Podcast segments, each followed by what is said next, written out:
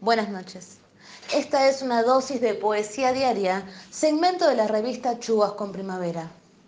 Mi nombre es Julia y hoy voy a leerles El cínico de Roque Dalton. Claro es que no tengo en las manos el derecho a morirme, ni siquiera en las abandonadas tardes de los domingos. Por otra parte, se debe comprender que la muerte es una manufactura inoficiosa y que los suicidas siempre tuvieron una mortal pereza de sufrir. Además, debo la cuenta de la luz.